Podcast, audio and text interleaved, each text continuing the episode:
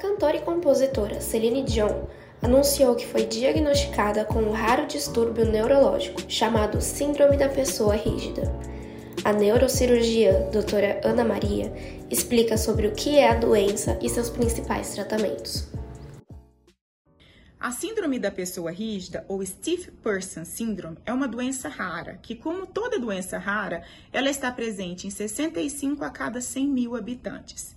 Ela é mais comum três vezes nas mulheres do que nos homens, na sua faixa etária de 30 a 50 anos, e ela é progressiva.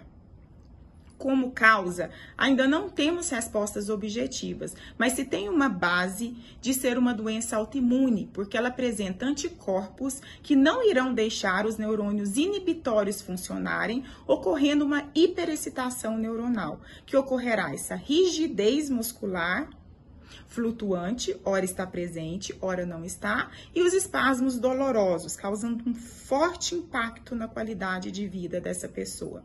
Existe uma pequena porcentagem de pessoas onde irão ter remissão desse quadro, irão melhorar, mas na maioria o seu tratamento é multidisciplinar, aonde a reabilitação estará sendo feita com a fisioterapia, terapeuta ocupacional, a psicologia e o tratamento sintomático, aonde estarão presentes os relaxantes musculares que terão maior potência no sistema nervoso central, imunoglobulinas e o tratamento cirúrgico de estimulação medular por eletrodos.